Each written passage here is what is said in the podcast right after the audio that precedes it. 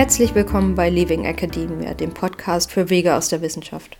Mein Name ist Sandra Jansen und ich interviewe in regelmäßigen Abständen Menschen, die das Wissenschaftssystem verlassen haben. In diesem Podcast berichten sie über den Ausstieg und das Leben nach der Universitätskarriere.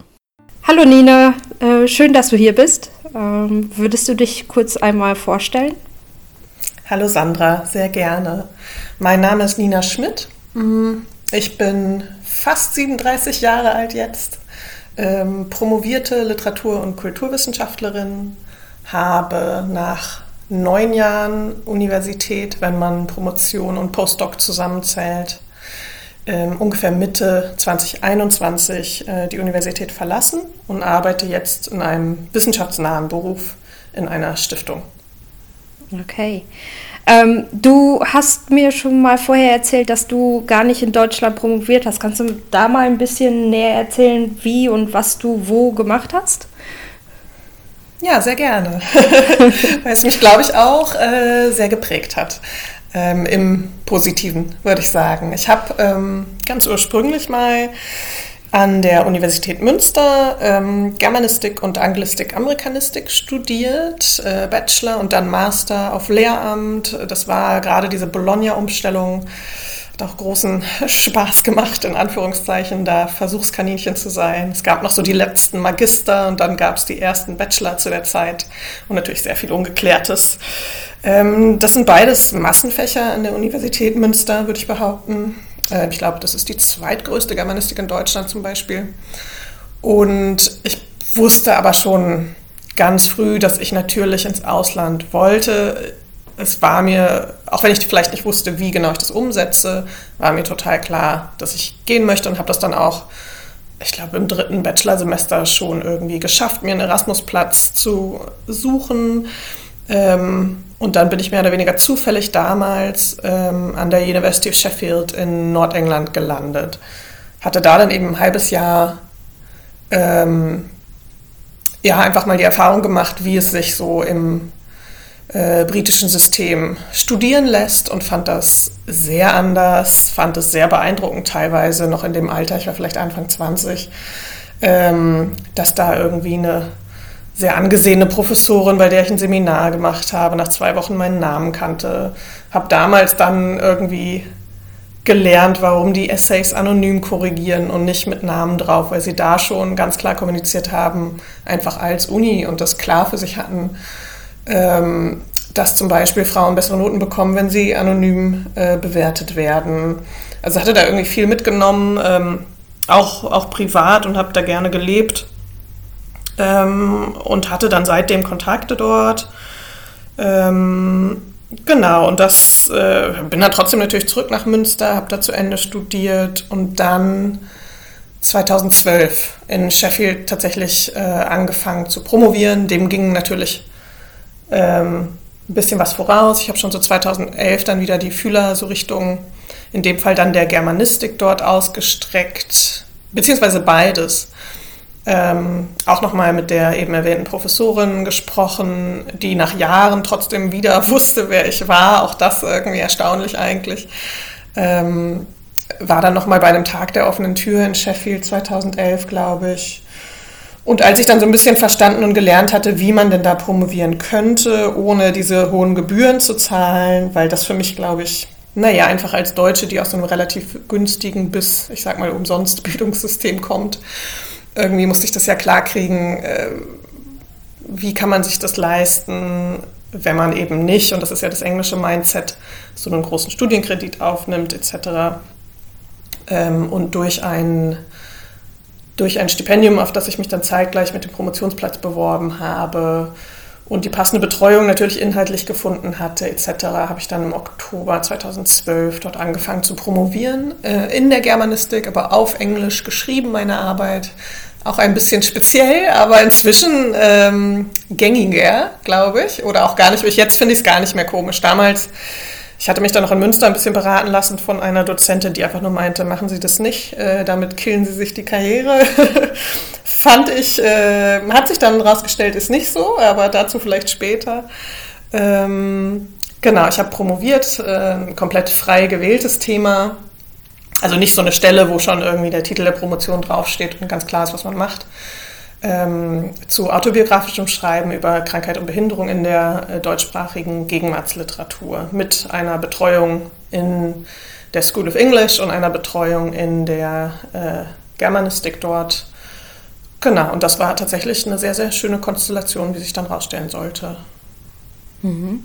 Also eher untypischer für, für, für den deutschen Markt quasi. Also es sind weniger ja. Leute, die äh, im Ausland so promoviert haben. Und gerade auch in der Germanistik dann wahrscheinlich.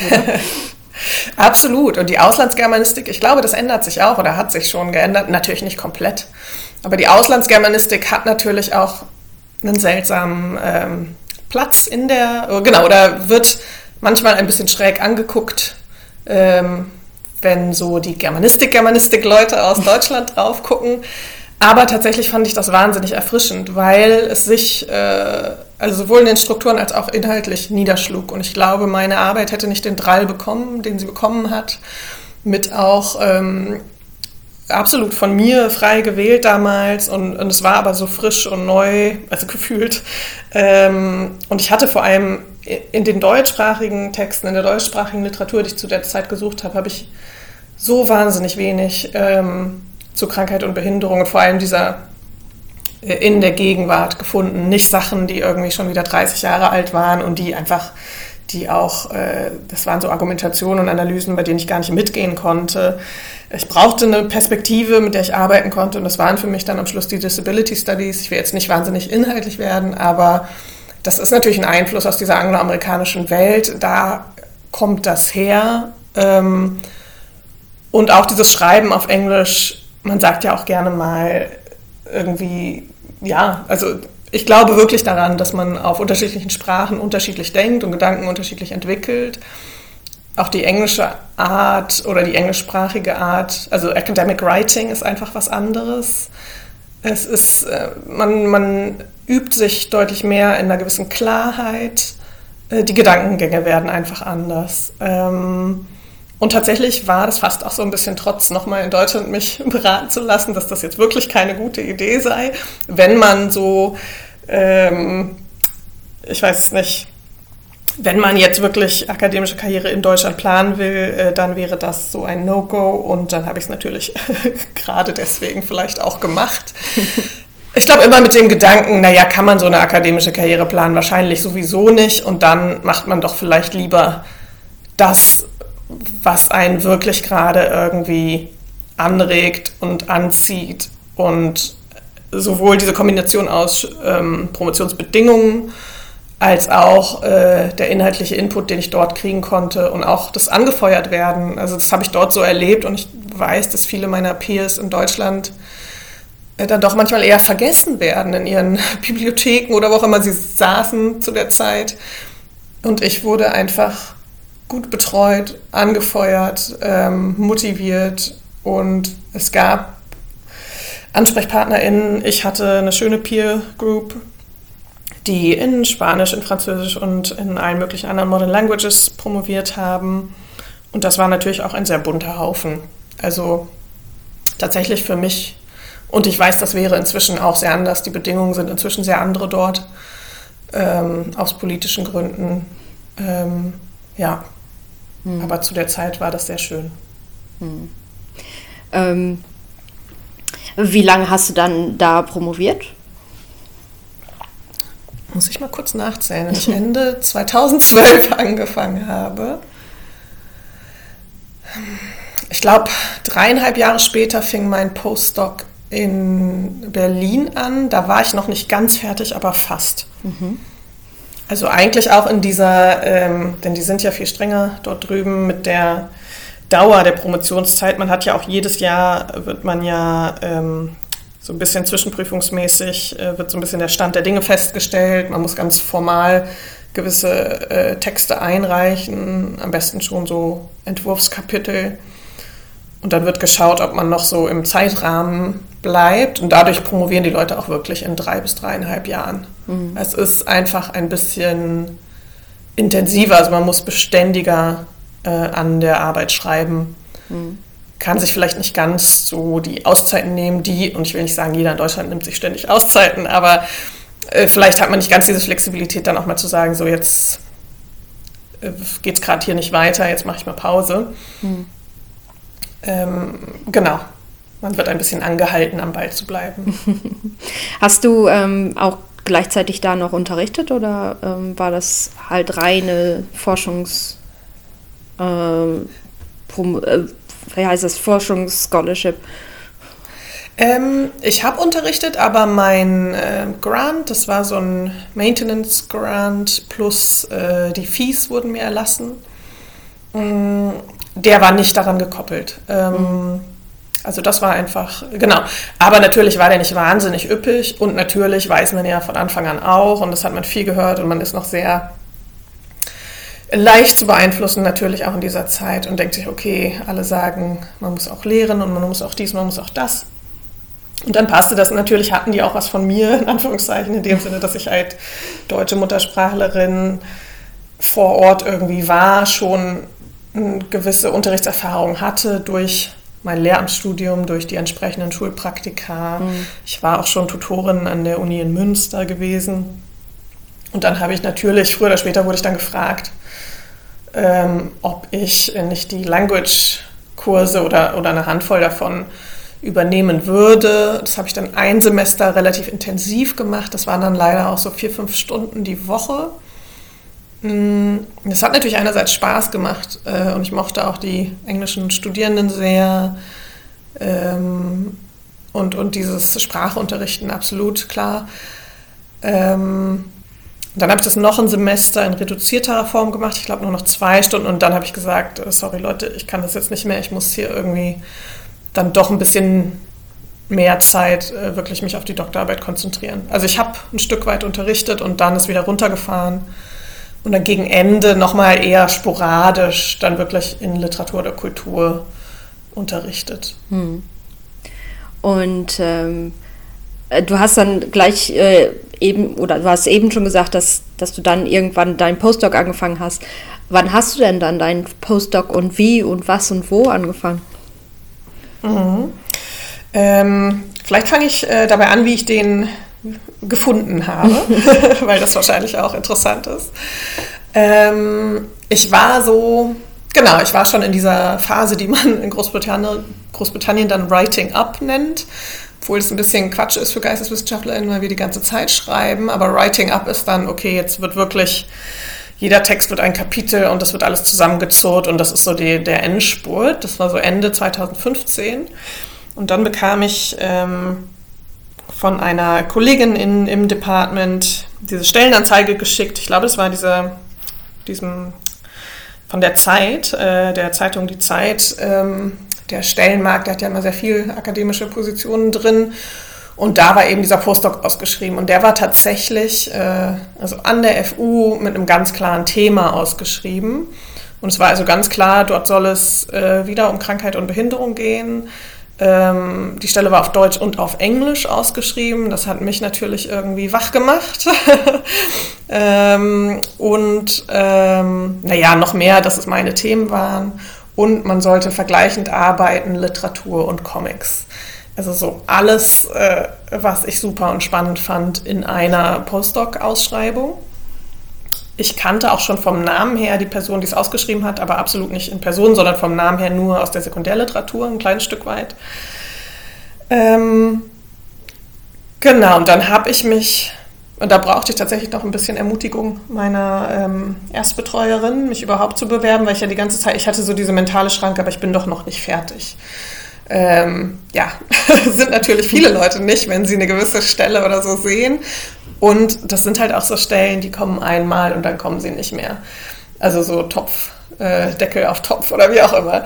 Ähm, das heißt, ich habe da natürlich irgendwie auch so ein bisschen die Arbeit an meinen Kapiteln unterbrochen und wirklich, ich glaube, fast zwei Wochen an dieser Bewerbung geschrieben ähm, weil man auch eine Projektskizze und so weiter, also relativ ausführlich sich tatsächlich bewerben sollte.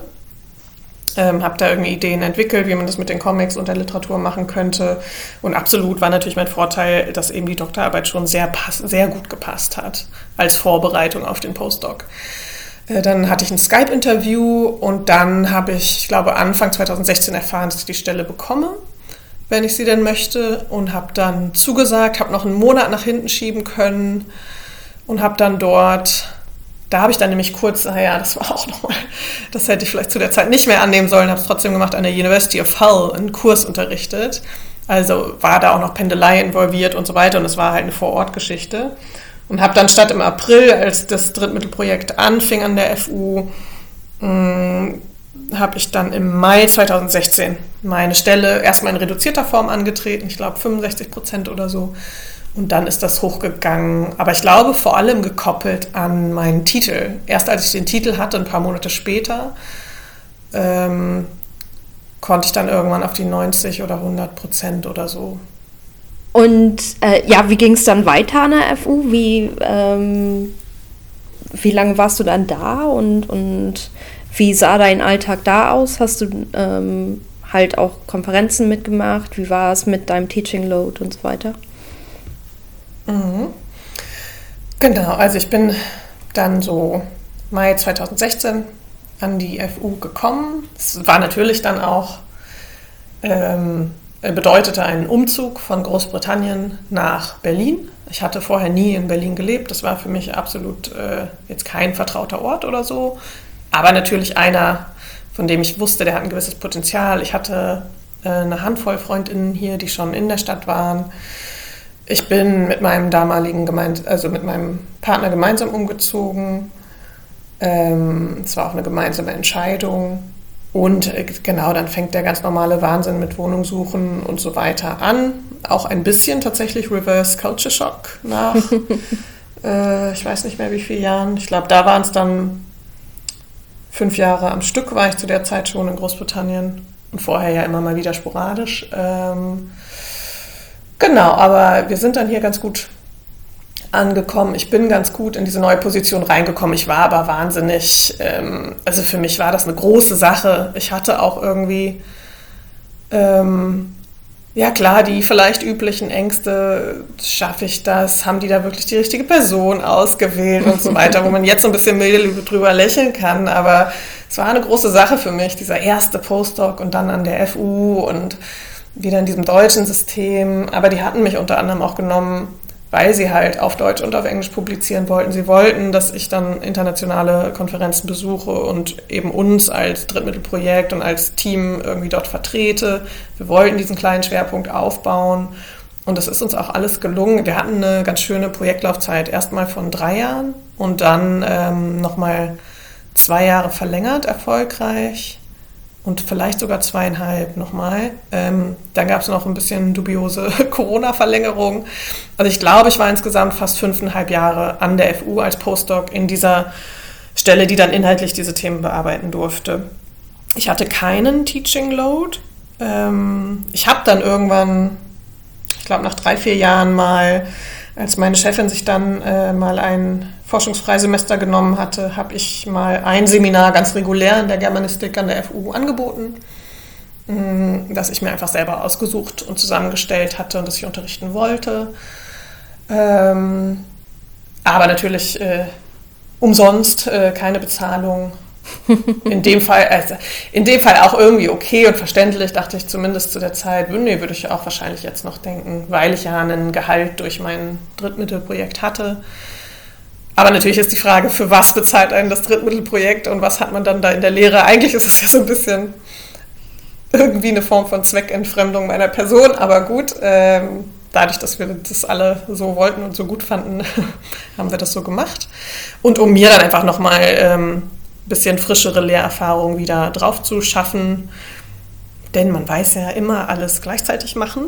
Ähm, und ich war ja schon eher in der Forschung und eher eben auf diesen Konferenzen und am Schreiben und Bücher editieren und so weiter. Hm. Wie, wie ist es denn dann weitergegangen nach den fünfeinhalb Jahren? Ähm, also hast du dir während der fünfeinhalb Jahre schon irgendwie mal Gedanken gemacht, ähm, wie es dann weitergeht? Hast du dir gedacht, ja, ich, äh, es kann, ich kann mir auch vorstellen zu gehen oder, oder hast du dir gar keine Gedanken gemacht? Wie, wie war das in der Zeit? Also ich, ja, ich glaube, die Person musst du finden, die sich so gar keine Gedanken macht und so fröhlich in den Tag hineinlebt.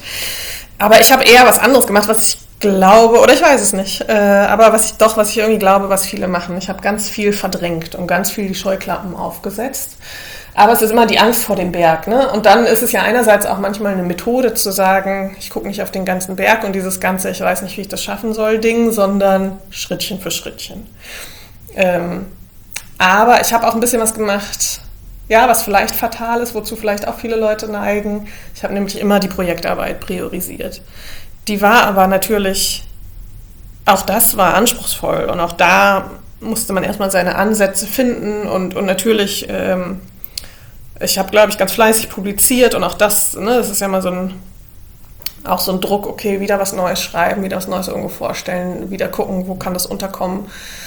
Das konnte ich aber irgendwie gut und das war noch irgendwie so am Horizont. Ich konnte das noch irgendwie, das waren dann so Erfolge, die konnte man dann auch einstecken und das war immer was, an was ich dann gearbeitet habe, intensiv.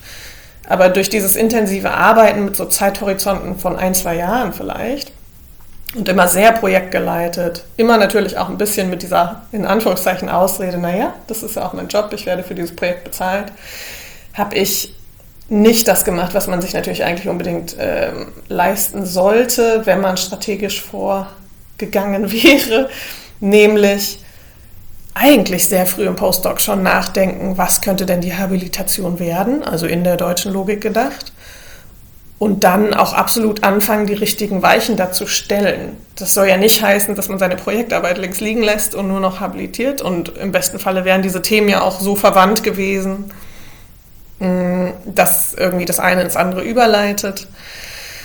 Aber ich hatte eigentlich, genau, und äh, das, ja, das hat auch was mit vielleicht Bauchgefühl, vielleicht mit Vorstellungskraft zu tun so richtig vorstellen konnte ich mir nicht zu habilitieren, weil ich eigentlich immer nur dachte, das ist doch der Horror. Diese ganzen Habilitationen, die man so in der Bibliothek sieht, die alle so doppelt so dick sind wie die Bibel gedruckt, ähm, die dann aber leider auch oft, der Einband ist immer so unversehrt, die werden so selten aufgeknickt. Also wer liest das? Leider, sage ich jetzt mal auch ganz ketzerisch. Und natürlich, ja, es lesen Leute und ich selber habe ja auch in Habilitationen reingeguckt aber dachte mir ganz oft, vielleicht so britisch geprägt, das hätte man auch auf der Hälfte der Seiten schaffen können oder in irgendwie zugänglicherer Form oder oder. Ähm, aber es ist einfach dieses System hier. Und natürlich ist es äh, ein totales äh, Damoklesschwert in meinen Augen, dieses, also für Postdocs, dieses oder für frische Postdocs. Äh, und auch später wird es natürlich intensiver, dieses Gefühl wahrscheinlich, aber dann haben die Leute entweder hoffentlich angefangen, äh, ihre Schritte Richtung Habilitation zu machen, oder sie haben für sich schon so klar, dass sie gehen, dass das dann eben auch kein Thema mehr ist. Also es war eher so ein Bauchgefühl-Dings, eher so ein, ich bin nicht strategisch vorgegangen, ich habe immer das Projekt priorisiert. Das ist aber auch das, was irgendwie dann handfester war. Ich habe irgendwann auch mal angefangen, in Ansätzen ein Habilitationsthema zu entwickeln. Aber ich habe die ganze Zeit innerlich gedacht, wem willst du das denn erzählen? Das ist doch Quatsch, das machst du doch nicht wirklich. Das ist doch. Du, also ich konnte mich nicht sehen, wie ich dann wirklich an diesem Thema, das ich mal kurz in der Theorie irgendwie dann doch noch entwickelt hatte. Ich habe nicht dran geglaubt, glaube ich. Punkt. ähm, äh, erinnere mich noch mal, ob es noch einen Teil zu dieser Frage gab. Ähm, äh, ich finde, weiß ich jetzt selber gar nicht mehr, ich finde es ganz interessant, ähm, was du da erzählst, weil ähm, mir ging es so ähnlich, ähm, mhm. wenn, als, ich, als ich in, den, äh, in Großbritannien war, habe ich ähm, mich so gefühlt, als säße ich zwischen den Stühlen, weil ich ja schon fertig war mit der Promotion und äh, immer noch so das deutsche System im Hintergrund hatte wo ich wusste, dass eine Habil irgendwie äh, das Nonplusultra ist ähm, und dass es in Großbritannien gar nicht gewünscht war. Ähm, mhm. Da waren halt Artikel in Zeitschriften das, was man äh, machen sollte. Und dann am besten mhm. noch ein Impact Case Study oder sowas. Oh ja. ja. Und, ähm, und ähm, als ich in Großbritannien war, saß ich sehr zwischen den Stühlen. Und als ich zurück war in Deutschland, war es sehr ähm, ja, ich habe an der Habil gearbeitet, aber ich hatte noch so viele andere Sachen nebenher, weil ich immer noch dieses, äh, ich muss ja in Journals publizieren, im Kopf hatte. Und, ja. ähm, und mir dadurch auch die äh, Habil gar nicht so viel Spaß gemacht hat, weil ich dieses Riesending vor mir hatte, während ich immer so kleine Sachen nebenbei gemacht habe, die viel mehr Spaß gemacht haben. Mhm. Ähm, ja, es ist, ähm, es ist ein sehr veraltetes Konzept. Ja, und tatsächlich ist ja die Ironie, ähm, weil von diesen Einflüssen außerhalb Deutschlands können sich auch andere nicht freimachen, auch wenn sie vielleicht nicht irgendwie mal im Ausland an der Uni gearbeitet haben. Auch die Habil darf ja nicht mehr friedlich und in your own time. Und wenn du fertig bist, bist du fertig. Hier geschrieben werden. Denn auch hier kommt, also gibt es ja so viel zusätzliche Aufgaben. Und auch hier würde ich doch denken, aber vielleicht bin ich da nicht auf Stand, aber ich würde doch denken, dass auch hier soll man weiter vortragen, soll man weiter publizieren, auch wenn man gleichzeitig an der Habil arbeitet. Und in Großbritannien gibt es natürlich auch diese Idee vom Second Book oder so, je nach Fach natürlich. In der Linguistik sind es wahrscheinlich schon eher Journal Articles. Also man hätte absolut äh, ein zweites Buch oder so schreiben können, sollen, wollen, aber mh, mm, da gibt es halt mehr Wege, die in die nächste akademische Position führen. Und es kann über Impact gehen, es kann, kann über Teaching gehen, ähm, es kann über Second Book passieren, aber auch dieses Second Book ist halt nicht das Monster, was die Habil vielleicht, in meinen Augen natürlich, also völlig persönlich gefärbt, diesen, diese Aussagen, ähm, was die Habil hier ist. Und die kann, ich glaube, der Gedanke, oder höre ich auch, also es ist ja auch spannend zu hören, dass das dir ganz ähnlich ging wie mir, der Gedanke kann so lähmen und wenn man aber aus dieser Schockstarre nicht rauskommt, dass man jetzt dieses Ding schreiben soll und welche Form, man hat ja dann auch so Ideen, welche Form muss das haben, wie über, also, und es ist ja ein, es muss reinpassen in dieses System hier. Hm. Ähm, ja, und wer dann entweder merkt, oder dann kommen, glaube ich, auch schnell Zweifel, passt man selber denn rein in dieses System? Und, und ich glaube, ich hatte vorhin mal das Stichwort Vorstellungskraft erwähnt und tatsächlich hat es ja ganz viel mit Vorstellungskraft zu tun. Sehe ich mich denn als Professorin? Ist ja sowieso was, äh, von dem wir wissen, und das hat ja strukturelle Gründe, dass Frauen da eine geringere Vorstellungskraft haben als Männer. Aber das hat ja mit Realitäten zu tun. Also warum kann ich es mir denn nicht vorstellen? Mhm. Und ich habe noch mal mir jetzt im, äh, in Vorbereitung zum Beispiel auf diesen Call ähm, die Leopoldiner Stellungnahme äh, zu Frauen in der Wissenschaft von, ich glaube, 22 jetzt, also relativ neu noch ähm, angeschaut. Und, und wir, wir kennen ja alle diese Modelle und diese Berechnungen, diese Statistiken. So richtig viel ändern tut sich nicht, also peu à peu ja. Ich glaube, die FU rühmt sich doch auch.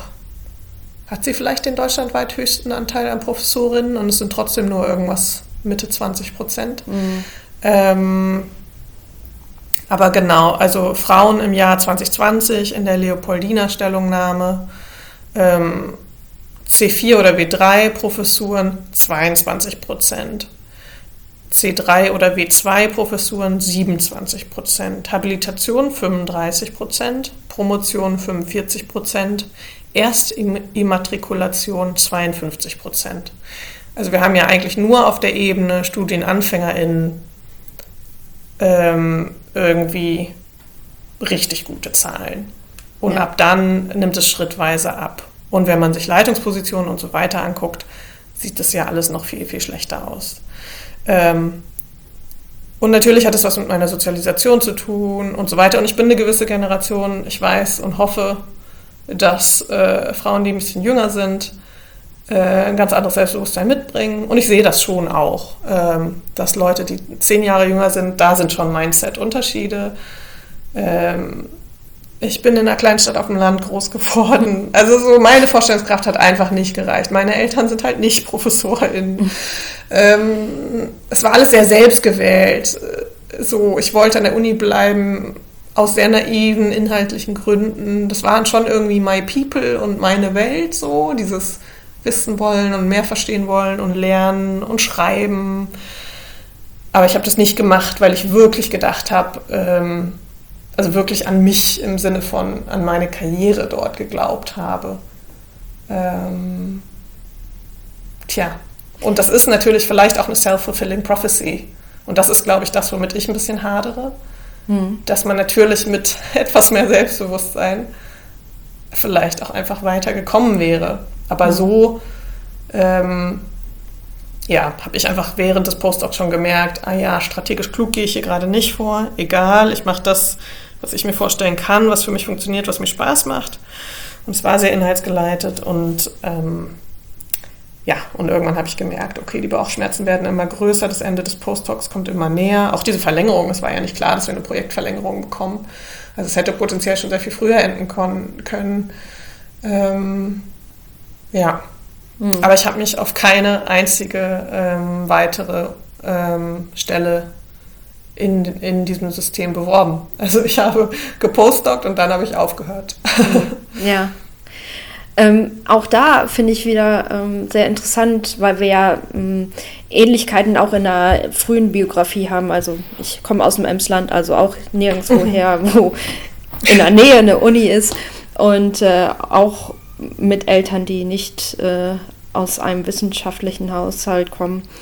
Ähm, und also strategisch bin ich in kei zu keinem Zeitpunkt an, mhm. an meine äh, Karriere Karriere in Anführungsstrichen gegangen. Mhm. Ähm, und was vielleicht ein bisschen anders ist ähm, zum Schluss hin, ist, dass ich ähm,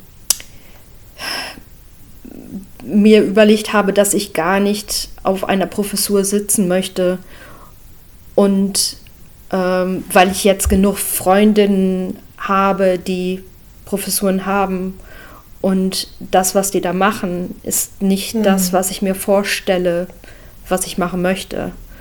Ähm, ja. Nämlich, also ich war in der Forschung, um zu forschen und nicht ja. um Leute zu managen. Ja. Und, Oder äh, Grants äh, einzuwerben. Genau, genau. ja, ja.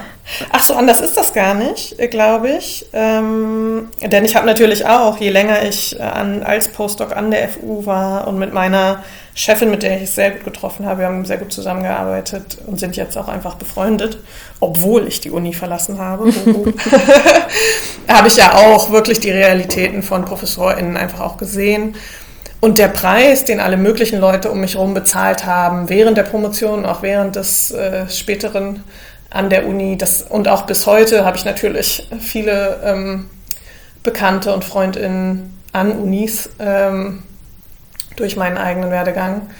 Aber der Preis, den ich sehe, den Leute zahlen, äh, entweder genau, sie machen inhaltlich Abstriche, weil man dann merkt, tja, ich leite und ich organisiere und ich werbe Dinge ein, aber natürlich ähm, ja, sind die dann teilweise schon fast neidisch auf ihre Doktorandinnen, ähm, dass die so schön forschen dürfen. Ähm, aber noch viel schlimmer finde ich eigentlich der Preis, den man in Sachen Gesundheit teilweise zahlt oder Leute zahlen sieht.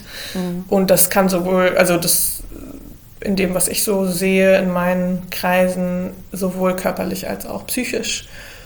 Und wirklich auch, ähm, ja, schon auch sehr lebensverändernde Dinge und das lässt einen dann doch auch irgendwie sehr nachdenklich werden.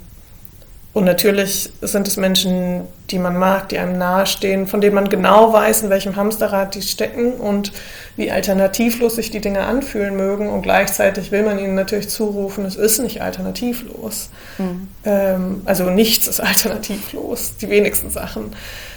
Aber wir kennen es auch alle, diesen das ist so ein geschlossenes System und wenn man lange drin steckt, und es ist ja dann die einzige Welt, die man wirklich gut kennt und irgendwann auch die einzige Arbeitswelt vielleicht, die man, oder je nachdem, so unterschiedlich, die man wirklich gut kennt, in die man reingewachsen ist, mit all ihren Absurditäten. Aber es ist ja die eigene Welt und es wird ja innerhalb dieser Welt äh, bis heute leider, vor allem vielleicht in Deutschland, ist glaube ich in Großbritannien auch anders, ähm, aber wird ja auch so ein bisschen so vermittelt, hier willst du nicht rausfallen, also in diese parallele, in Anführungszeichen, echte Welt willst du nicht gehen, da darf man nicht denken, da kann man nicht intellektuell sein, da wird man nicht mehr die Inspiration finden, die man hier hat, wo man sich eigentlich denkt, aber hier tötet ja auch sehr vieles Inspiration. Mm. also es wird auch, also es ist wie so Mitglied einer Sekte sein natürlich.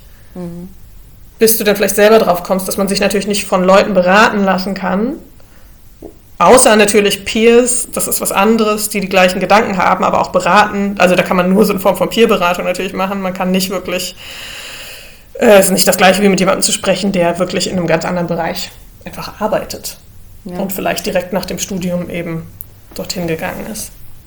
Ja, weil ähm, von Leuten, die ähm, einen Blick von außerhalb haben, die können halt auch diese Sachen aufzeigen, die, wo wir, die das jahrelang gemacht haben, weil wir es einfach, weil alle es gemacht haben, die, die, die dann aufzeigen können, wie, wie ausbeuterisch das teilweise auch ist, was da passiert, äh, wenn es um zum Beispiel Lehraufträge gibt, geht, wo oh, dann, ja. mhm. äh, so 20 Euro pro Stunde bezahlt werden, ja, aber keine noch, Vorbereitung ja. und so weiter.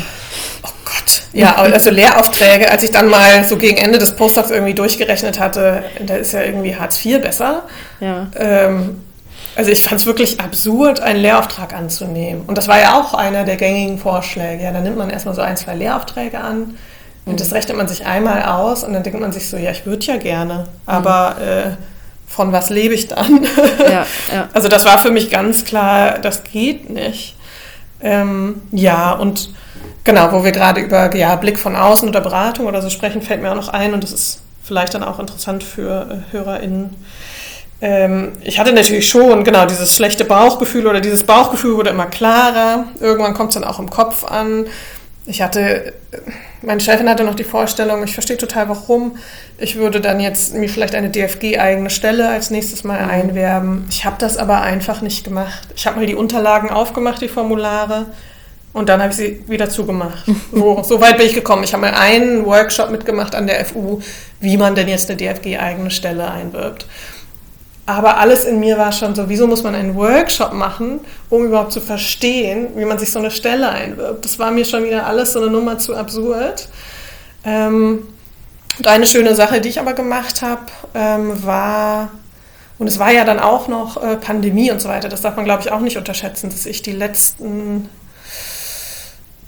äh, fast anderthalb Jahre eigentlich nur noch im Homeoffice verbracht mhm. habe. Das war okay, weil wir zu der Zeit schon, schon so eingespieltes Team waren und einfach Bücher produziert und keine Ahnung was, mit Verlagen kommuniziert, Konferenz organisiert. Aber ich war da schon so angekommen an der FU und eingespielt im Team, ähm, dass ich diese Arbeit natürlich von zu Hause aus leisten konnte. Und trotzdem ist man natürlich dann sehr alleine und noch sehr mhm. viel mehr in seinem Kopf, als man als Geisteswissenschaftlerin, die vielleicht eh nur eine Bibliothek und ein Büro braucht, eh schon ist häufig. Ähm, und es gab dann aber in der Zeit, ich glaube, ich hatte das einfach über eine E-Mail-Liste bekommen, ein Peer-Mentoring-Workshop-Angebot. Ich glaube auch berlinweit. Da waren dann HU und FU DoktorandInnen, alle, die halt wollten, irgendwie Lust hatten, sich angemeldet hatten, drin. Und ich habe dann irgendwie äh, die wer auch immer das organisiert hat, äh, irgendeine Graduiertenschule, glaube ich, angeschrieben, ob ich als Postdoc denn vielleicht auch an diesem Peer Mentoring Workshop teilnehmen durfte. Es ging nämlich genau um diese Perspektiven, so Doktorarbeit und dann was jetzt. Natürlich war ich einerseits war ich viel zu weit dafür im System, aber andererseits die Fragen, die man sich dann stellt, ja genau die gleichen.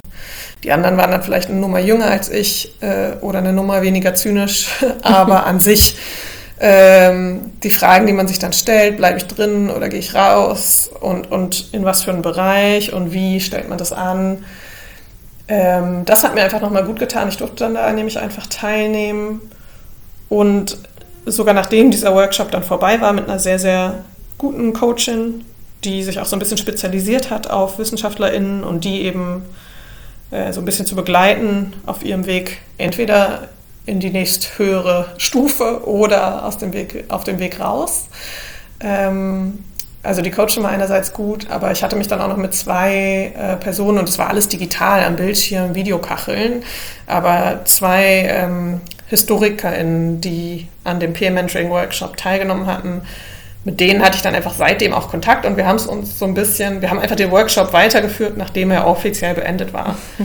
Ähm, und das hat total gut getan. Und das habe ich dann, ich war ja auch nur vier Monate arbeitslos, in Anführungszeichen. Derzeit habe ich noch viel für die Uni fertig gemacht. Ähm, aber in dieser, sogar in dieser kurzen Phase der, äh, des Arbeitssuchendsein war das total gut mit den beiden, die so aus, aus dem gleichen kamen, aus dem man selber kam und beide auch raus wollten und wir alle so eine unterschiedliche Richtung ein bisschen eingeschlagen haben, aber wir haben uns einfach gegenseitig die Lebensläufe Korrektur gelesen, nochmal überlegt und nochmal geguckt und wie ist dein Anschreiben und was sagst du, wenn du zum Vorstellungsgespräch eingeladen wird. Das ist einfach so nett.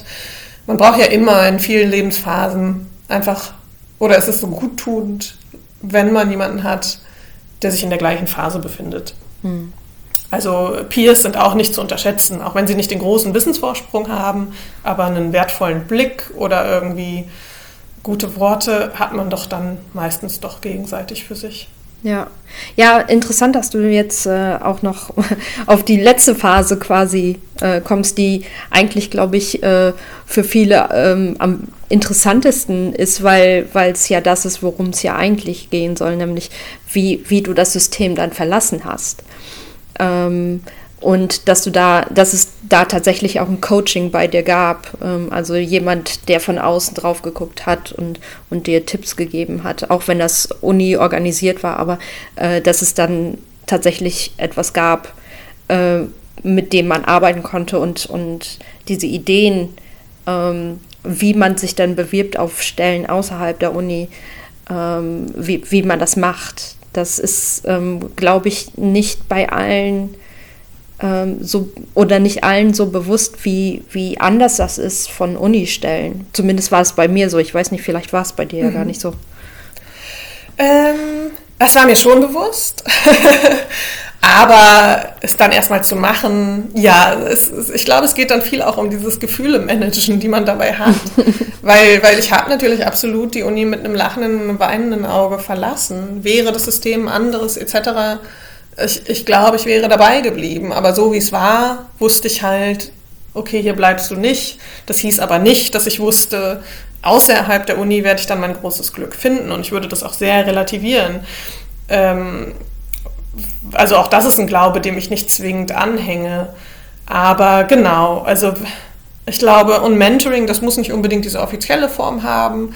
Aber ich glaube, ein guter Coach, eine gute Coachin kann schon einen Unterschied machen ich hatte das jetzt nicht so ganz exklusiv. Es wird dann natürlich auch teurer, aber auch das, ich glaube, das ist gut investiertes Geld, wenn man sagt, ich suche mir jetzt jemanden und ich lasse mich jetzt einfach mal, was weiß ich, was die für Pakete anbieten, fünf Sessions lang hier coachen. Ich würde dann absolut sagen, ja, sucht euch so jemanden wie die Coachin, die diesen Workshop, das war natürlich eine Gruppe von mindestens zehn Personen, also die hatte gute Aufgaben und Übungen und Impulse, aber die hat jetzt nicht mich persönlich gecoacht. Ähm, mhm. Aber es war ja auch eine andere Struktur, es war diese Peer-Idee und das hat absolut irgendwo funktioniert.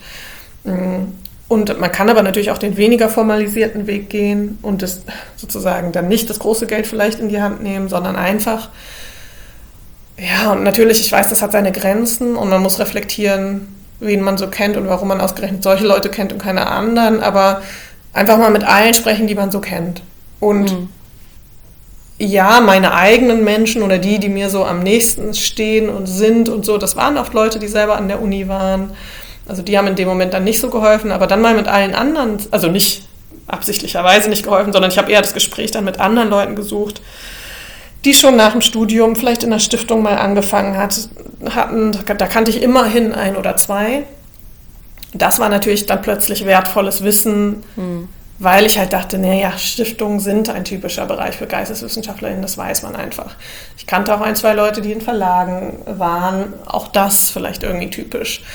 Ich selber hatte ja mein Lehramtsstudium, das heißt, ich kenne natürlich Leute, ähm, die wirklich LehrerInnen mit viel Berufserfahrung inzwischen sind.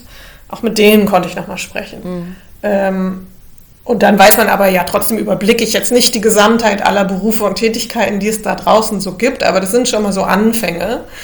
Und dann habe ich einfach sehr, sehr viel Stellenanzeigen gelesen hm. ähm, und immer wieder geguckt, was sind denn hier die Anforderungen? Was wird denn hier als gewünscht und idealerweise gelistet und was sind so absolute Must-Haves?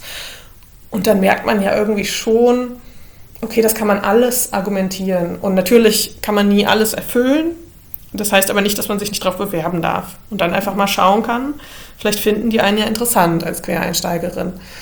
Ähm, genau, jetzt habe ich, glaube ich, ein bisschen den Faden verloren, aber so dieses, man muss, ja, ja, sorry, man muss sich, glaube ich, nicht formal mentoren lassen, mhm. aber es ist natürlich eine tolle Sache und es ist auch toll, dass es das viel gibt.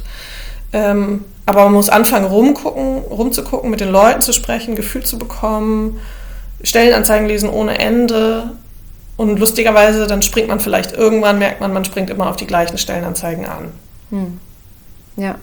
Ich fand äh, deinen Ausdruck von Gefühle managen sehr schön, weil ähm, als ich angefangen habe, Bewerbungen zu schreiben, ähm, hatte ich noch kein Coaching gehabt und konnte meine Publikationsliste nicht loslassen und habe sie mitgeschickt. ja. Wow, und ja. ich habe gefühlt jeden Fehler gemacht, den man machen kann, mm. weil ich meine Gefühle in dem Moment nicht im Griff hatte, was das angeht. Mm. Ja, ja, weil es ist ganz viel Arbeit am Selbst. Ich meine, ich habe ja auch so autobiografischer Literatur geschrieben, also so ein bisschen so das Selbst und die eigenen Erzählungen, die man sich so baut und so reflektieren, das habe ich vielleicht eh drin. Aber was ist denn der Lebenslauf anderes? Und wenn er dann plötzlich so eine ganz andere Form annehmen muss, ne? maximal zwei Seiten. Und ich habe auch gefühlt, ich dachte irgendwie, und das, das war ein, ein echtes ja, ne, so die eigenen Gefühle reflektieren und auch erstmal spüren. Und ich hatte die ganze Zeit das Gefühl, ich habe so wahnsinnig viel gemacht in meinem Leben und ich musste das alles löschen. Mhm. Also, und das fängt ja an bei kleines Praktikum von vor 100 Jahren auflisten ist albern. Auch wenn ich denke, das hat mich wahnsinnig geprägt und das war so toll, weil es war in der Redaktion von. Ne? Also ich, mhm. ich hatte auch früher mal den Wunsch, äh, den vagen Wunsch, äh, Journalistin zu werden und habe entsprechend, also ich habe in Redaktionen gearbeitet, ich habe in Schulen gearbeitet, ich habe alle möglichen Jobs schon gemacht und man denkt so, okay, was schreibst du drauf, was löscht du? Das meiste, also wenn man ein gewisses Alter erreicht hat, merkt man, man löscht mehr, als dass man auf den Lebenslauf schreibt. Mhm. Und es ist ja jedes Mal ein Tailoring to the Job, also jedes Mal ein Anpassen, welche Stelle ist das, was suchen die? Und dann muss man so ein konsequentes Löschen und Anpassen entwickeln. Genau, mhm. und Publikation, wen interessiert mhm. Preise habe ich, glaube ich, ich hatte noch so ein bisschen, da konnte ich nicht gut loslassen, so ein, zwei Preise. Habe ich dann aber zusammen mit Stipendien irgendwie als Kategorie einfach aufgemacht. Äh, und das habe ich noch so ein bisschen untergebracht, aber eigentlich alles akademisch, also ne, diese 20-seitigen akademischen Lebensläufe oder Listen, die man so führt, wo man überall vorgetragen hat, äh, was einen alles so auszeichnet, das ist natürlich alles weg. Der Titel bleibt, und ehrlich gesagt, ähm, das Buch bleibt ja auch zum Beispiel. Also meine, weil es so schön handfest ist, mein Buch, das auch ein Taschenbuch geworden ist, das gibt mir sehr, sehr viel. Nur der Gedanke. Und nur der Gedanke, dass ich damit vielleicht inhaltlich irgendwas machen konnte, was geblieben ist, auch wenn ich jetzt natürlich nicht mehr dort bin. Ähm, weiß ich ja, das ist ausleihbar, das ist herunterladbar, das ist sehr gut zugänglich vor allem auch nochmal durch den Taschenbuchpreis etc. Ähm, und das hilft auch beim Gefühle managen. Also, dass mhm. man nicht denkt, man darf ja nicht ähm, dieser Erzählung oder man darf ja nicht hereinfallen auf diese Idee, die sich leider so perpetuiert, nämlich äh, die Uni verlassen ist Scheitern. Mhm. Und ich denke mir so, nein, das war ein Abschnitt und ich bin gegangen, als es gut war. Ne? Manchmal ist es ja auch die Party verlassen, wenn sie noch gut ist. Ja. Ähm, und ich bin eben nicht in das große Loch gefallen und dann irgendwie mit 40 gemerkt, keine Ahnung, nicht, dass 40 jetzt eine schlimme Zahl wäre, überhaupt nicht, aber ich sage einfach nochmal drei Jahre später oder so oder nochmal mhm. fünf Jahre später. Ähm, ich glaube, ich bin relativ lange im System geblieben, in Anführungszeichen. Mir selber war gar nicht klar, wie lange. Das merke ich jetzt im Nachhinein nochmal durch das Verfolgen von Ich bin Hannah und ich bin Rayhan. Und da habe ich nochmal so viel über das Wissenschaftszeitvertragsgesetz gelernt, was ich mir vorher so scheuklappenmäßig alles absichtlich nicht angelesen hatte fast, wo ich schon gemerkt habe, oh, ich habe ja schon gewisse Grenzen fast irgendwie hier ausgereizt gehabt, ohne es zu merken. Also ich hätte wahrscheinlich gar nicht so viel länger so unproblematisch. Ich dachte nämlich immer naiverweise, durch die Drittmittelstelle würden diese ganzen Jahre gar nicht gezählt. Jetzt habe ich mal gelernt, das stimmt nicht. also ähm, ja, alles ganz, ganz absurd. Und viele Gefühle beim Lebenslauf bauen und beim Anschreiben schreiben. Ja. Ja, mhm. ja, definitiv. Also das war, ähm, das hat auch ein paar Monate gedauert bei mir, um auch überhaupt den, äh, die Idee, was ich denn jetzt machen kann, ähm, zu finden, weil ich dachte, ich kann ja so viel. Also ich kann Statistik, aber ich kann auch Texte schreiben und ähm, aber was möchte ich denn? Möchte ich den ganzen Tag mit Zahlen rumspielen oder möchte ich ähm, was anderes. Also das, das war dann ja. auch so ein Gedankengang, der, äh, der ein bisschen Zeit gebraucht hat. Auf jeden Fall. Und ich glaube, es wäre auch komisch, wenn nicht. Und ich glaube, diese Gedanken, ich glaube, was auch ganz normal ist, also je nachdem, wer jetzt so zuhört, bis man das erste Mal laut aussprechen kann, bis ich das erste Mal meiner Chefin in die Augen sehen konnte und ihr so ein bisschen halbwegs direkt und nicht nur so verklausuliert erklären konnte, dass ich mich jetzt, glaube ich, gerade nicht auf eine weitere Stelle bewerbe, das hat super lange gedauert. Hm. Das Bauchgefühl und die heimlichen Gedanken und so weiter, dass ich das wahrscheinlich irgendwie nicht weitermache. Äh, aber auch nicht weiß, was stattdessen. Ich glaube, es würde einem leichter fallen, wenn man genau weiß, was man stattdessen machen will. Das ist ja fast schon wieder ja. einfach. Wenn man es aber nicht weiß, dann trägt man das ja erstmal sehr, sehr lange mit sich rum. Hm. Und dann muss man es erstmal in sehr sicheren Räumen, in Anführungszeichen, in sehr, also in einem, wo ein gutes Vertrauensverhältnis herrscht, muss man es da erstmal schaffen, jemandem zu erklären, zu erzählen. Und dann ist es das erste Mal so aus dem eigenen Kopf raus.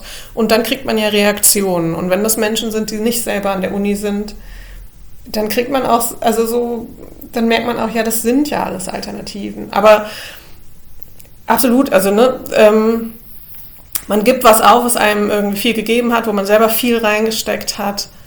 Und trotzdem gibt es natürlich andere Jobs da draußen. Und mhm. die sind auch nicht immer rosig. Ähm, und da gibt es dann irgendwie andere Dinge, wo man wirklich mal die Augen verdrehen kann oder so oder irgendwelche Office Politics oder oder. Und man wird natürlich eine gewisse Flexibilität vermissen, die man vielleicht an der Uni hatte. Und dafür wird man aber seine Samstage, Sonntage sehr genießen lernen.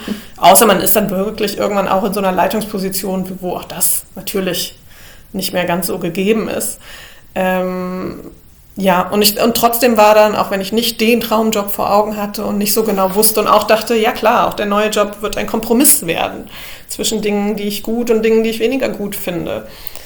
Aber dann muss man so ein bisschen schauen, was sind denn die Kriterien? Ähm, und genau, und das ist wahrscheinlich so typisch für Leute wie uns, irgendwas in dieser Stellenanzeige, wenn ich sie dann dann sehe, was hat mich denn jetzt so sehr angesprochen, dass sie auf den vielleicht Bewerbenhaufen kam und nicht auf den, dieses Tab mache ich sofort wieder zu. Und das war für mich tatsächlich ein bisschen, ich habe immer geguckt, steht ein Gehalt drin, ähm, also wenn es mich erstmal inhaltlich irgendwie angesprochen hat. Und dann, ja, war aber doch das Inhaltliche am Schluss ausschlaggebend. Also ich habe die Sachen, wo mir das Gehalt zu niedrig war, wenn es drin stand, auch erstmal einfach zugemacht und dachte, naja, eine Weile kann man ja auf jeden Fall probieren, so grob auf diesem Level TVL 13 zu bleiben, war, glaube ich, mein, ich glaube, einerseits nicht wahnsinnig ambitioniertes Ziel, aber andererseits auch, ich wollte mich einfach nicht unter Wert verkaufen. Aber richtig angesprochen haben mich halt Stellen in wissenschaftsnahen Bereichen. Und irgendwie ist es ja auch logisch und irgendwie bringt man da wenigstens, also weil man da dann doch merkt, da werden die eigenen Skills oder das eigene Wissen, das Auskennen irgendwie wird da noch mal ein bisschen honoriert. Mhm. Und das braucht man ja auch als Quereinsteigerin. Ähm, und alles, was dann irgendwie Open Science oder Wissenschaftskommunikation oder eben diese Dinge im Jobtitel hatte, die haben mich alle wahnsinnig angesprochen, weil ich dachte, da kann ich was mit anfangen, da brenne ich irgendwie auch für. Also Teilhabe und Wissenschaft öffnen und Wissenschaft eben nicht als Selbstzweck betreiben. Ähm, ja, Punkt. und ähm, wie hast du es, also wann hast du angefangen, Stellen zu lesen und äh, wie lange hat es dann gebraucht von, äh, von der Be Bewerbung zum Interview zur Stellenannahme? Ich war sehr gnädig mit mir ich habe nämlich, und das war auch entgegen des Ratschlags zum Beispiel meiner großen Schwester, die sehr ähm, zielstrebig ist, die sehr auch weiß, wie der Hase läuft und die natürlich meinte, ich müsste schon während ich postdocke mich auf die nächste Stelle bewerben. Absolut gut gemeint, aber ich war wahnsinnig erschöpft. Ich habe einfach so durchgepowert für so eine lange Zeit und dann in dieser Corona-Phase und nur noch zu Hause noch mehr. Ähm, und dann Projektende in Sicht noch mehr, weil man ja gewisse Dinge fertig kriegen wollte. Diese Corona-Verlängerung, über die sich viele Leute zu Recht gefreut haben, ähm, die hatte einen anderen Namen, ich nenne das jetzt flapsig so, aber ich glaube, die meisten, die zuhören, wissen, was ich meine. Die war für mich wie so ein Verschieben der Marathon-Ziellinie, wenn man dachte, gleich geschafft, gleich geschafft.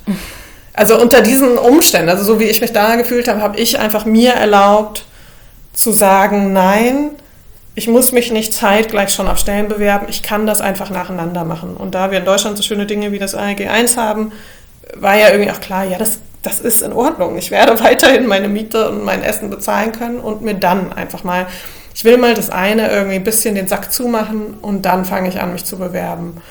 Und so habe ich dann auch gemacht. Ich glaube, Juni 21 war dann der letzte Monat, in dem ich sozusagen auf der Gehaltsliste der FU stand und so und ich war auch wahnsinnig froh, dass Sommer war. Ich war so froh, dass ich im Sommer arbeitslos geworden bin und nicht im Winter.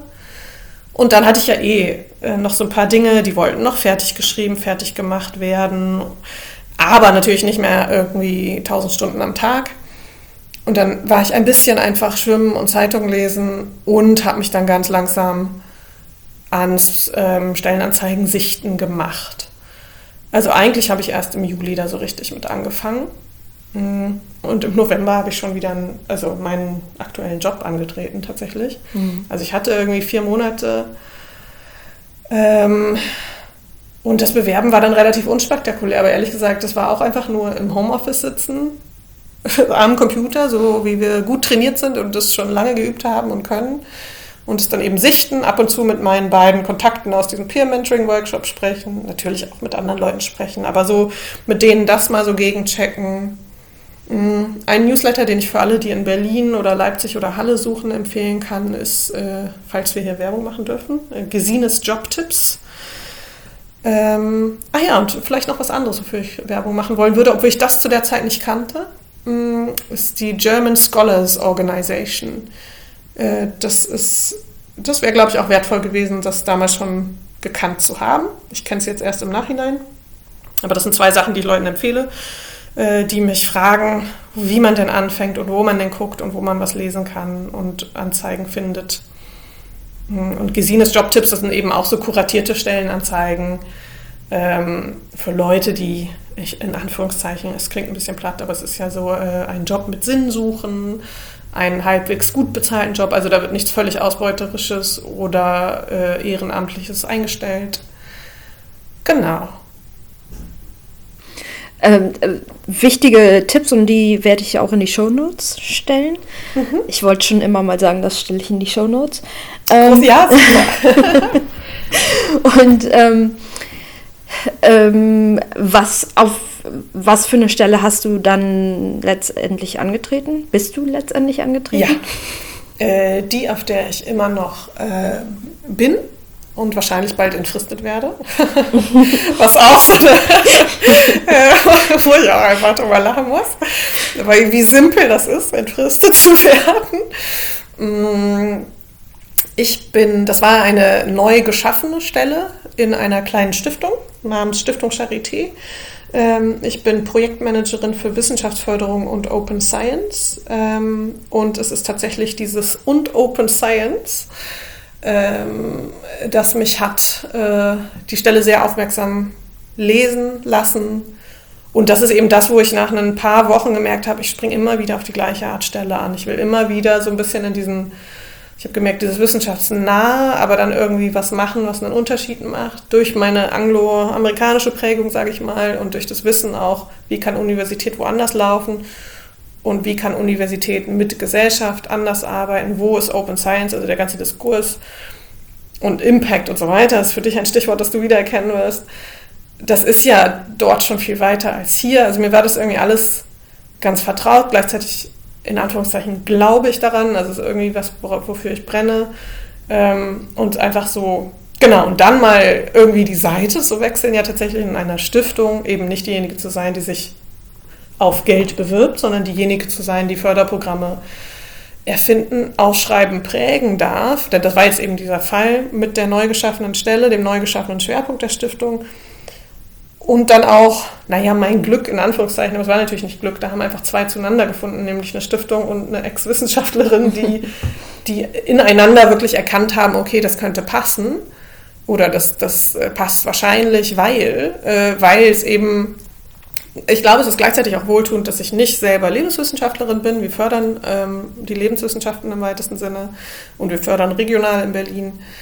Aber es ist total gut. Ich glaube, in dem Moment hätte ich jetzt nicht in eine Stiftung gehen können, wo ich dann ständig Literatur- und kulturwissenschaftliche Vorschläge auf dem Tisch habe und immer gedanklich dran mitschreiben will oder gedanklich anfange, das zu peer-reviewen.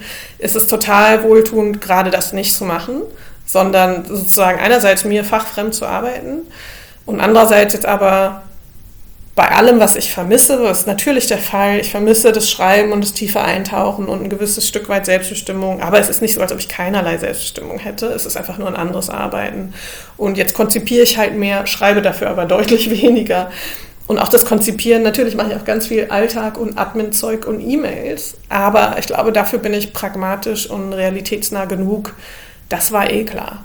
Ähm, das hat man in jedem Job und ähm, auch an der Uni, ja. Also ganz oft hat man ja organisiert, Admin gemacht und so weiter und hat auch da gedacht, wo ist eigentlich meine liebe Forschungszeit?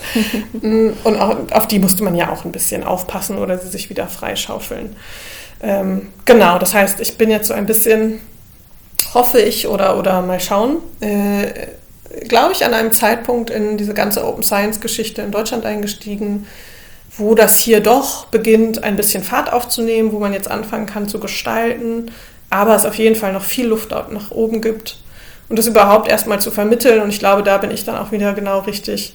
Ich weiß ja, unter welchem Druck diese WissenschaftlerInnen stehen, denen wir jetzt in Anführungszeichen verkaufen wollen. Das sollen sie jetzt bitte auch noch machen. Und das kann man ja nur, wenn man gut erklären kann oder selber gut nachvollziehen kann, warum das absolut essentiell ist, sich noch viel mehr zu öffnen. Die Pandemie ist natürlich auch, hat einem jetzt so viele gute Gründe geliefert und so viele gute Beispiele auch für ein Arbeiten äh, in einem, also das von Openness geprägt ist.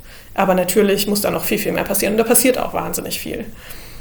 Ähm, genau, das hat mich gereist und da bin ich jetzt irgendwie am Schluss auch gelandet. Mhm.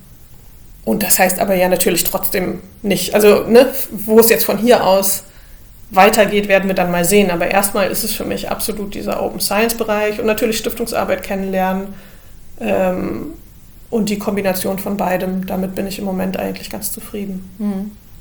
Da hilft es vielleicht auch, ähm, in Berlin zu sein, oder? Ähm, also von den Stellenausschreibungen, die ich gesehen habe, was Stiftungen und so weiter angeht, waren halt Bonn, Berlin, München die Orte, wo sowas gebündelt war. Mhm. Ja, das mag sein. Genau, ich habe auch tatsächlich, ich war, das habe ich noch vergessen bei diesem, diesem ganzen Beschreiben meiner Erschöpfung gegen Ende des Postdocs.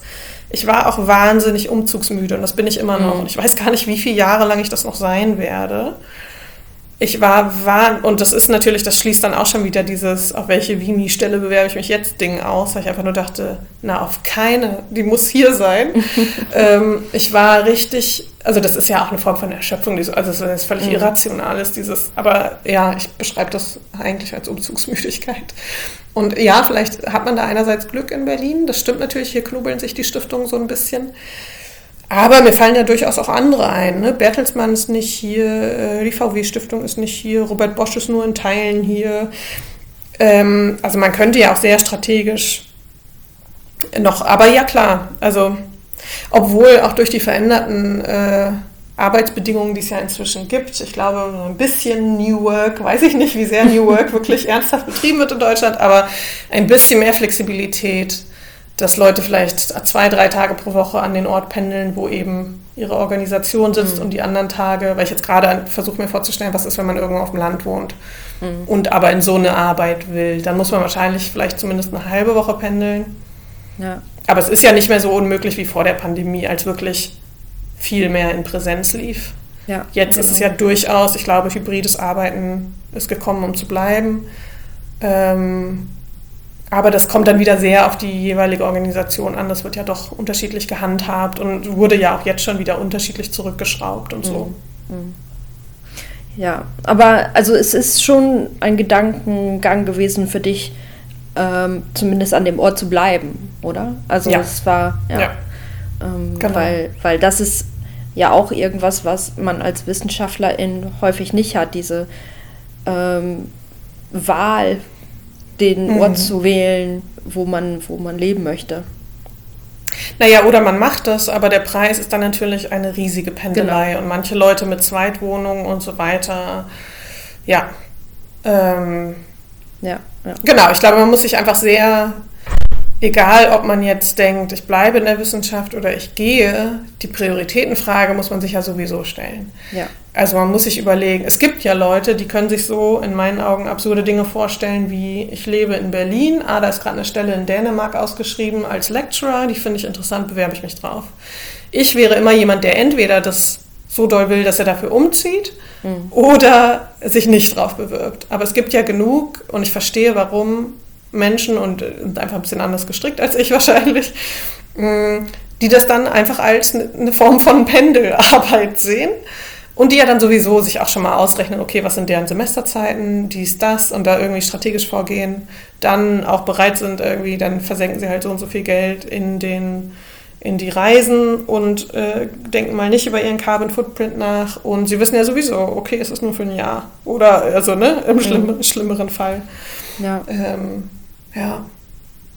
Also ich glaube, wenn man für sich klar hat, entweder man ist in einer Partnerschaft und man hat da für sich klar, man möchte das nicht über die Ferne. Oder man ist einfach in einer Stadt, die man zu Hause nennt und will da nicht weg. Oder man will wieder irgendwo anders hin. Ähm, dann kann man das ja priorisieren. Dann muss man irgendwo anders wahrscheinlich Abstriche machen. Ja. Es sind einfach auch schwierige Entscheidungen. Ich glaube, je älter wir alle werden, desto klarer wird uns allen, die meisten Dinge sind ein Kompromiss, aber es ist, es ist nicht so, als ob man nur Opfer der Umstände wäre, sondern es sind schon immer noch Entscheidungen und Gewichtungen und so weiter, die man vornimmt. Ja, genau. Dadurch, dass äh, Stellen an Unis halt so begrenzt waren, ähm, ist die Priorisierung von einem Ort zum Beispiel lange nicht aufgekommen. Und mhm. ähm, das kann man jetzt tun oder konnte ich jetzt tun, wo ich gesagt habe, ich möchte äh, eher in Ostwestfalen bleiben, als nach München zu ziehen. Und ähm, es gab Stellen die, äh, in Ostwestfalen, man glaubt es gar nicht, äh, auf die ich gepasst habe. Und mhm. da, das war vorher halt nicht so. Ähm, da ja. musste man dann doch durch die Republik äh, tingeln, mhm. beziehungsweise auch äh, in andere Länder tingeln. Ja, und, ja. und auch dieses, diese Idee, dass man nicht mehr so, dass man flexibler ist, was Orte angeht, ähm, das dauert bis heute bei mir an. Hm. Ja, manches muss sich auch setzen und vielleicht dauert es ein paar Jahre, sich zu setzen. Ja. Und natürlich, die Welt dreht sich auch immer weiter und, und die Dinge verändern sich. Ähm, aber finde ich, find ich auch sehr schön, dass du das auch nochmal erzählst, ne? weil Genau, weil es sicherlich irgendwo anders auch noch Leute gibt, die nicht unbedingt in der Großstadt sitzen und vielleicht auch einfach aus guten Gründen da bleiben wollen, wo sie sind. Und dann priorisiert man das eben und dann guckt man so in seinem Radius. Oder man guckt, und das lerne ich auch gerade von Freundinnen, die eben nicht im Wissenschaftsbetrieb sind, die bewerben sich dann erstmal und, und bringen das dann irgendwann im Rahmen der Verhandlungen auf, wenn sie so weit kommen, dass mit ihnen Verhandlungen mhm. geführt werden. So, und dann wird eben verhandelt, wie viel soll ich denn in Präsenz da sein und wie viel kann ich an dem Ort, den ich zu Hause nenne, sein. Und wenn die einen wirklich wollen, ähm, dann lassen sie auch ein Stück weit mit sich verhandeln. Klar, es gibt immer Policies dann in der Organisation und dann ist es halt so, okay, hm, so viel, aber nicht mehr. Ähm, aber ja, wenn alles andere stimmt, dann erstmal drauf bewerben, würde ich sagen. Ja, ja genau. Ja. Ähm, und jetzt sind wir eigentlich also da angekommen, wo du jetzt bist. Mhm. Ähm, gibt es irgendwas, ähm, was du anders gemacht hättest, ähm, um hier anzukommen? Also ähm, vom Weg aus der Wissenschaft raus bis jetzt? Gibt es da irgendwas, wo du denkst, ach, das hat nicht so gut funktioniert ähm, und das würde ich jetzt anders machen mit dem Wissen, das ich jetzt habe?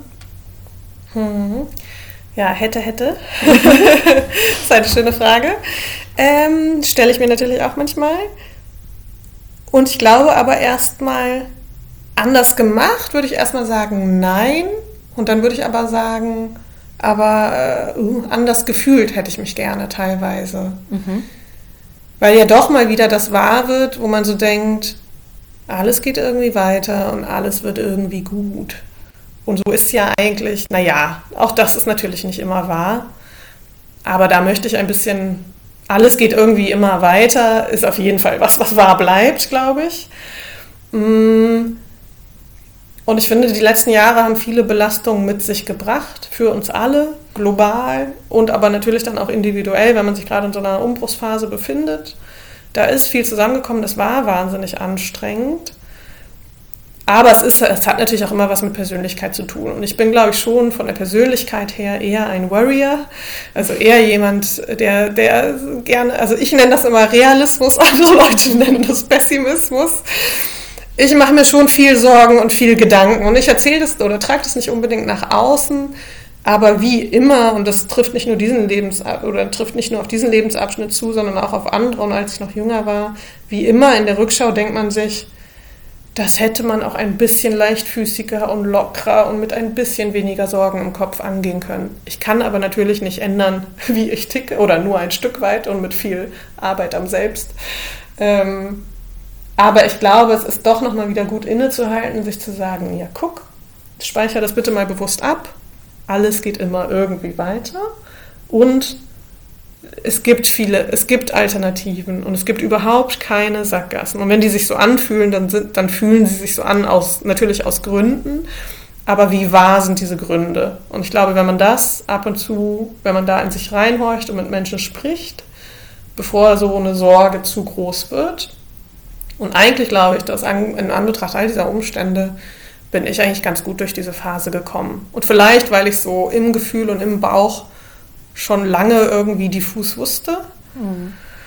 Ähm, nein, ich würde jetzt nicht sagen, ja, hätte, hätte, wäre ich halt strukturierter und krasser und karrierefokussierter durch diesen Postdoc gegangen, klar, dann wäre ich vielleicht noch im System.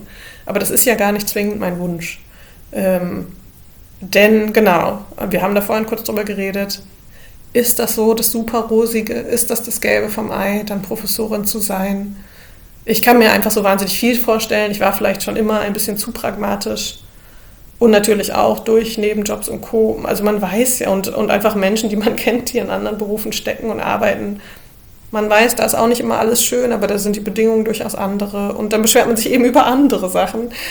Ähm, ja, also ich glaube, ich hätte nichts anders gemacht. Aber wie immer äh, wäre ich gerne ein bisschen leichtfüßiger gewesen, als ich es vielleicht war. Das ist ein schöner Gedanke zum Abschluss. Wir haben jetzt tatsächlich auch äh, sehr lange gesprochen, beziehungsweise du hast sehr viel erzählt und äh, ich, ich fand das alles sehr spannend und ich habe mich in sehr vielen Teilen wiedergefunden. Ähm, mhm. Und äh, ich danke dir herzlich, dass du mit uns deinen Weg geteilt hast.